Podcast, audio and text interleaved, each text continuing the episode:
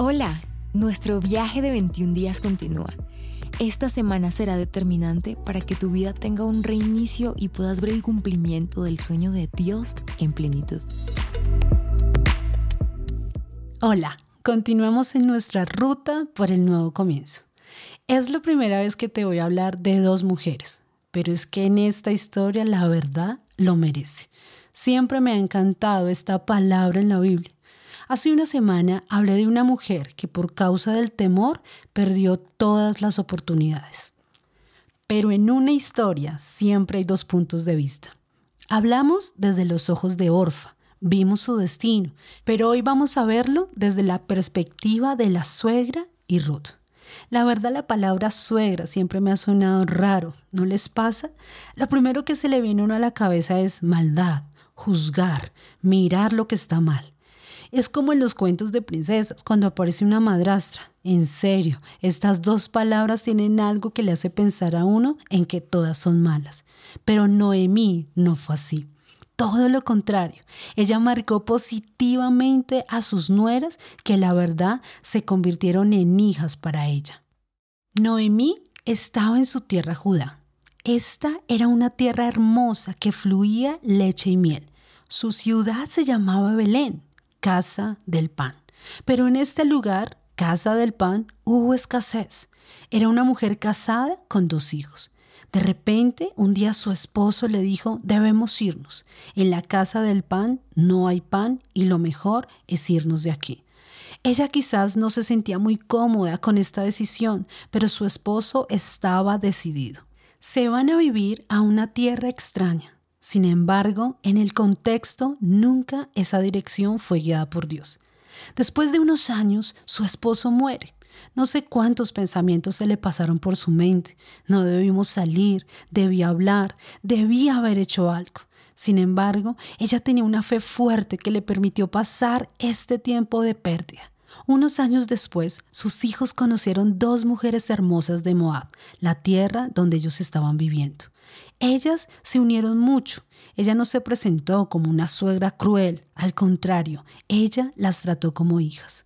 Era una gran familia, ellas llegaron a consolar su corazón y ella alimentaba la idea de algún día tener un nieto que alegrara a su casa. Sin embargo, unos años más tarde, sus hijos mueren.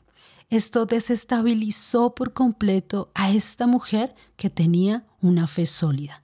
Ella quizás pensó, no debí salir de mi tierra, no debí haberme ido solo porque no había comida. Quizás fue una decisión acelerada. Estaba pensando en esto cuando una vecina le dijo, ¿sabes? Escuché que Dios volvió a visitar a Judá y que allí hay alimento. Ella entendió, es hora de regresar. Alistó todo y habló con sus nueras que eran las únicas que le quedaban. Todas emprendieron el viaje de regreso. Pero de un momento a otro vino un pensamiento sobre Noemí. Pero yo no puedo hacerle esto a ellas, que vayan a una tierra extranjera para ellas. No, lo mejor es que ellas regresen a su pueblo. Aunque las amo como hijas, ahora, con mis hijos muertos, ya ellas no tienen ningún vínculo ni ninguna obligación conmigo. Las voltea a mirar y les dice, hijas, ya no tengo nada que ofrecerles. Devuélvanse a su tierra, a la casa de su mamá. Aunque ella las trataba como hijas, ella estaba renunciando a esto, que era algo que llenaba su corazón. Les habló dos veces y Orfa le dio un beso y se devolvió. Pero Ruth siguió con ella. Cuando estaban llegando a la tierra de Belén, no sé por qué razón, pero justo mujeres del pueblo la reconocieron. No porque las mujeres sean chismosas, no, no, no, para nada. Es que ellas estaban justo ahí y las mujeres son detallistas. Como sea, las mujeres se alegraron de verla. ¡Wow! Hace mucho tiempo no veían a Noemí. ¡Qué felicidad saber que alguien que se ha ido regresa! La ven con una mujer y dicen, debe venir su esposo y sus hijos detrás. Las mujeres miraban para un lado y para el otro, pero no veían a nadie más. Las mujeres le dijeron, ¿eres tú, Noemí? Hola, ¿cómo estás? Y ella, en medio de todos los pensamientos que traía en su cabeza, contestó como nunca lo hubiera hecho antes en cualquier circunstancia. Habló como Ruth nunca la había escuchado hablar en todos los años que la conocía. No me llamen Noemí, llámeme Mara. Noemí significa dulce, Mara significa amarga. Porque el Todopoderoso me ha dado gran amargura. Salí de aquí llena y el Señor me ha devuelto vacía. Porque habrían de llamarme Noemí cuando el Señor me ha vuelto la espalda y me ha enviado tal calamidad. Nadie más pudo decir algo después de esto. En estas palabras estaba descrito todo el dolor que estaba experimentando Noemí. Me fui llena y el Señor me ha vuelto vacía. ¿Alguna vez has sentido que por tus errores has perdido oportunidades? Es una sensación horrible, es un desasosiego, es intranquilidad. Nuestra mente se llena de culpa, de acusación, de descalificación y nuestros ojos se llenan de lágrimas. Sí, lo sé, en algún momento de nuestra vida hemos fallado y sentimos que hemos perdido toda oportunidad. Pero ahora miremos la historia a través de los ojos de Ruth. Ella era una mujer especial. Aunque su esposo se murió, la mamá de su esposo la marcó de una manera profunda. Volvamos al momento de la decisión. Orfa le da un beso a su suegra y se despide y mientras se aleja, Ruth la mira intentando descifrar por qué ella se devuelve. Ella había conocido a alguien que llenaba totalmente su vida y no quería perderlo. Y aunque a ella su suegra tres veces le dijo que se devolviera, ella estaba decidida a tener un nuevo comienzo, que nada ni nadie la podían hacer cambiar de opinión. Así que dijo la frase célebre que conocemos de Ruth. No me pidas que te deje y me aparte de ti.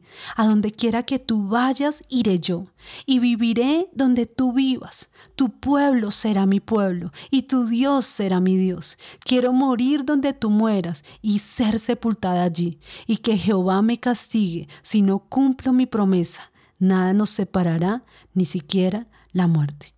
Esta es la frase más conocida de Ruth. Creo que cuando nos dicen el nombre Ruth, inmediatamente pareciera que estos versículos son su apellido. Pero, ¿notan algo? Yo vi algo que antes no había visto y fue lo que hizo la diferencia entre Orfa y Ruth. Sé que la mayor palabra con la que asociamos a Ruth es fidelidad, pero ¿a quién? Noten lo que dice la segunda parte del versículo. Y que Jehová me castigue si no cumplo mi promesa. ¿Qué quiere decir esto? Ella conoció a Dios. Ella usó el nombre Jehová. Este nombre era el más sagrado de Dios. Era un nombre que no cualquier persona podía pronunciar. Era como prohibido, como un símbolo de respeto. Pero si ella lo nombraba, era porque lo respetaba. Y tú no respetas nada que no admires. Conocer al Señor marcó toda la diferencia para Ruth. Por eso ella estaba tan decidida. Ella le dijo, no me pidas que me vuelvan los dioses falsos de Moab.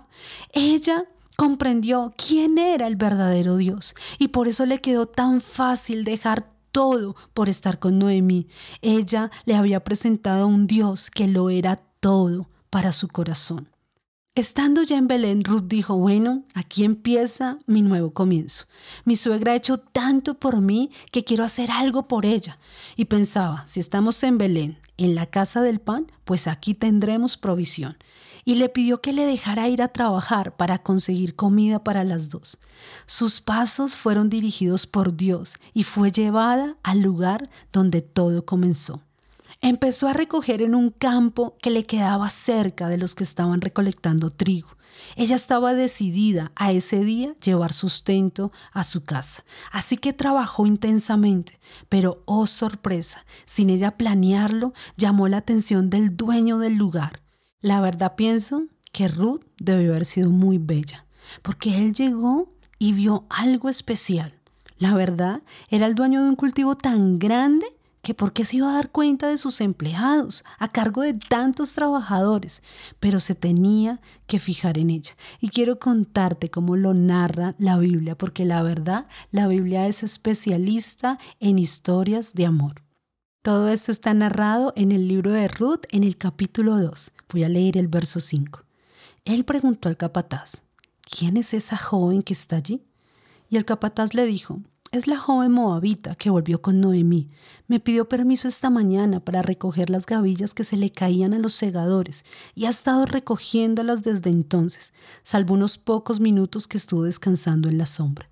Vos se acercó a ella y le dijo, Escucha, hija mía, quédate aquí para espigar, no vayas a otros campos, sigue detrás de mis segadoras. Yo les he dicho a los hombres que no te molesten, y cuando tengas sed, bebe del agua que sacan los empleados. Ella le dio gracias con todo su corazón y le dice, ¿por qué eres tan bondadoso conmigo si yo soy solo un extranjero? Y él le dijo, sí, yo sé quién eres y también sé de todo el amor y bondad que has mostrado a tu suegra desde la muerte de tu marido y cómo has dejado a tu padre, a tu madre en tu tierra y has venido a vivir entre nosotros como extranjera. Que el Dios de Israel, bajo cuyas alas has venido a refugiarte, te bendiga por ello. Ruth le dijo, Señor mío, espero ser digna de tu bondad. Tus palabras me infunden consuelo, pues me hablas con el corazón, aun cuando no puedo compararme aún ni con una de tus criadas. Wow, me encanta esta historia. Luego le dijo a la hora de la comida, ven y come con nosotros. Ella se sentó con los segadores, tal vez un poco incómoda porque era gente que ella no conocía. Así que él le pasó mucha comida, tal vez más de la que ella hubiera podido comer.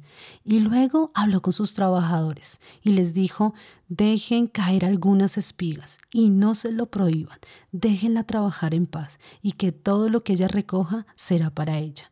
Al final del día ella pudo recoger una gran cantidad de espigas y logró sacarlas 24 kilos. Cuando las llevó para, cuando las llevó para su casa, su suegra le dijo, ¿por qué pudiste sacar tantas? Es imposible en un solo día sacar tanto. Ella, muy emocionada, le contó, no sé, trabajé en la casa de un hombre que fue muy bueno conmigo. Él se llama Vox. Cuando Noemí escuchó ese nombre, dijo, oh, Dios es bueno. Este es el hombre que puede redimirnos. Sigue trabajando con él y toda la cosecha ella estuvo trabajando. Aquí la historia se vuelve más interesante. Resulta que este hombre Vox era el pariente cercano que podía redimirlas. Redimirlas significaba que podía comprar el terreno que a ellos les pertenecía y las podía rescatar de pronto de la situación que ellos estaban viviendo. Así que una noche su suegra se le ocurrió una gran idea y le dijo, mira, vas a hacer todo lo que yo te diga. Ve y bañate, perfúmate, colócate tu mejor vestido y ve a donde está Vox. Y en la noche, cuando él se acueste, tú te vas a acostar a los pies de él. Y cuando él sienta que estás ahí, le dirás esto. Así que ella se arregló, se perfumó, se puso muy linda, tal vez no entendiendo lo que estaba sucediendo, pero dijo, ella sabe más que yo, así que yo la voy a obedecer. Ella se hizo a los pies y cuando vos en la noche estiró sus pies, sintió que había alguien. Él dijo, ¿quién está ahí? Ella, al verse descubierta, dijo, soy yo, Ruth, la moabita. Por favor, extiende tu manto y redímenos. Él entendió completamente lo que estas palabras significaban.